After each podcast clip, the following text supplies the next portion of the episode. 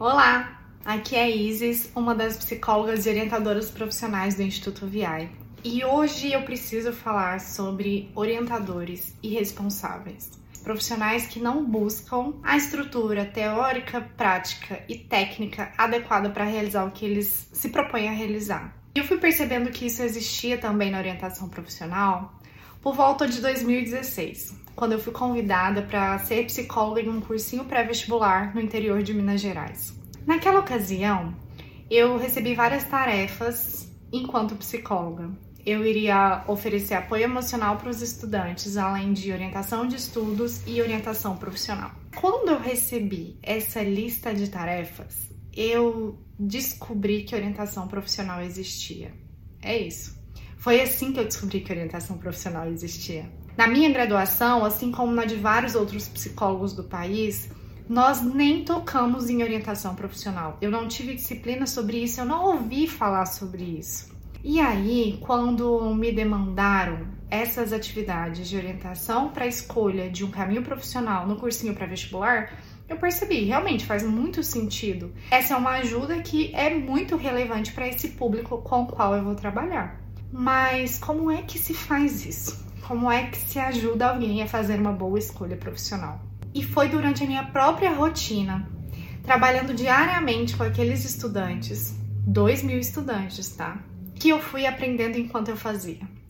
Durante aquele meu trabalho, eu mergulhei em um estudo autônomo de orientação profissional, lendo livros, aprendendo técnicas, entendendo como eu podia fazer dinâmicas que propiciassem levar essa ajuda para um grupo, porque obviamente naquela instituição com um público tão grande eu não conseguiria fazer trabalhos individuais. E eu aprendi enquanto eu fazia. A cada semana eu estudava para o próximo encontro de orientação profissional que nós teríamos na semana seguinte. Essa experiência no cursinho para vestibular também foi uma das experiências mais ricas da minha vida para que eu ouvisse histórias diferentes sobre a vida das pessoas. Muitas dessas histórias são relevantes para o que eu estou dizendo aqui agora. Quero um relato sobre outras coisas que esses alunos já tinham experimentado para conseguirem fazer a escolha profissional deles. Eu tanto ouvia sobre os alunos fazerem testes inúteis na internet com o objetivo de escolherem a profissão, mas eu também ouvia sobre alunos que já tinham sido ajudados por um profissional.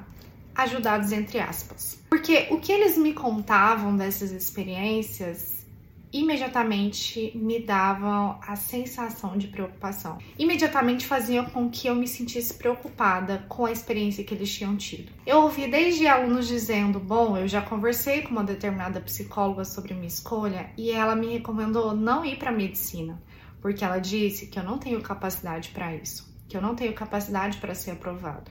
Ou então, bom, eu já conversei com um professor que dá apoio para esse tipo de decisão e ele me disse para não seguir por esse caminho profissional, porque ele conhece muitos profissionais fracassados nessa área, muitos profissionais que não conseguiram se desenvolver nessa área.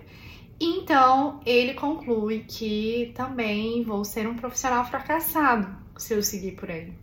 Ouvi até alunos que se consultaram com um profissional X, que nem sei se tem alguma formação, que faziam um mapa astral para esses alunos, para que eles descobrissem qual caminho era o prometido para eles.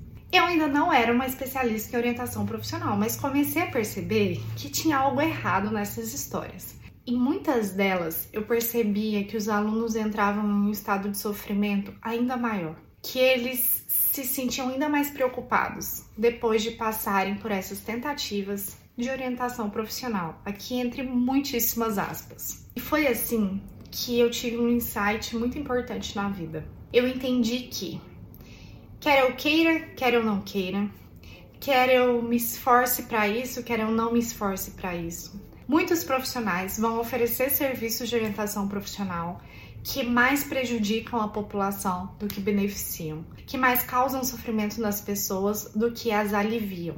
Então, se esses profissionais continuariam existindo, continuarão existindo, eu prefiro adotar o posicionamento de quem contribui para que esse número de profissionais seja cada vez menor, seja o menor possível. Foi ali que eu tomei uma decisão enquanto psicóloga e orientadora profissional de compartilhar o máximo que eu pudesse do que eu aprendia. Então, eu sabia que enquanto pessoa, enquanto profissional, eu estava me dedicando ao máximo para me qualificar com conhecimento teórico, prático e técnico de qualidade, com conhecimento científico comprovado, preocupado com as pessoas. E aí, se eu tenho a possibilidade de contribuir para o crescimento pessoal e profissional de outro orientador, eu vou fazer isso. Eu acho que, inclusive, essa é uma das características que me conectou com as minhas colegas psicólogas do Instituto VI. E isso acaba sendo uma marca importante da nossa identidade. Em um episódio futuro, a gente ainda quer falar sobre quais são os nossos valores inegociáveis. Mas um deles é compartilhar para aliviar. E a gente faz essa prática tanto para pessoas da população que precisam de informação para se sentirem aliviadas, quanto para profissionais que querem fazer um bom trabalho e que para isso também precisam de boas informações e informações de qualidade para se sentirem aliviados, para que se sintam profissionais qualificados, para que beneficiem a população, ao invés de prejudicar essas pessoas que precisam tanto de nós. Atualmente existem várias boas formações para orientadores profissionais e nós sabemos que muitas delas são voltadas especificamente para psicólogos, para um público que estudou psicologia. Nós também começamos a caminhar por aí quando passamos a formar orientadores profissionais. Nós recebemos inicialmente psicólogos, pessoas interessadas em psicologia que também queriam trabalhar com orientação profissional. Mas aconteceu um movimento muito natural de profissionais de outras áreas buscarem contato com a gente, buscarem se inserir nos nossos espaços, buscarem trocar experiências com a gente. E mais uma vez a gente se deu conta que se a gente pode colaborar para que um bom trabalho de orientação profissional seja feito, a gente não vai fazer isso só com psicólogos. E é por isso que tanto na nossa mentoria quanto na comunidade Orienta, nós já tivemos profissionais de diferentes trajetórias. Nós já compartilhamos a nossa experiência com muitos psicólogos, sim, mas também com muitos pedagogos, muitos gestores de RH, muitos administradores, com contadores, professores de química, com engenheiros, com coaches de carreira, com profissionais que, independente da formação, independente da trajetória que tiveram, tem o imenso desejo de fazer uma orientação profissional de qualidade, uma orientação profissional ética, consciente, atualizada, moderna e principalmente responsável. Eu já contei por aqui que nós sentimos a maior honra do mundo em podermos acompanhar esses profissionais. Mas mal sabem eles como eles também contribuem para a nossa jornada. Com a própria experiência ética e responsável que eles têm construído a partir da história de cada um. E sabe o que nos encanta?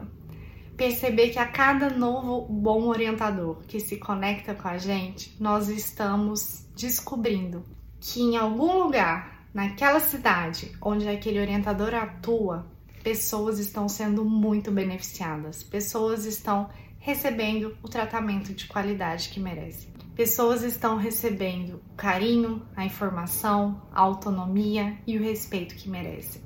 E já que você está por aqui acompanhando mais um dos nossos canais de reflexão, nós temos certeza que você é um desses orientadores. Um desses orientadores que está fazendo do mundo um lugar melhor. Eu te convido também para se inscrever na nossa plataforma gratuita para orientadores profissionais, onde você pode acompanhar nossos conteúdos gratuitos, nossas ferramentas para orientadores, fazer networking com a nossa rede de orientadores criativos e descobrir quais são os próximos eventos organizados pelo Instituto VI. Aproveita e se inscreve nesse canal, hein, para você ficar sabendo sobre os próximos episódios. Até lá!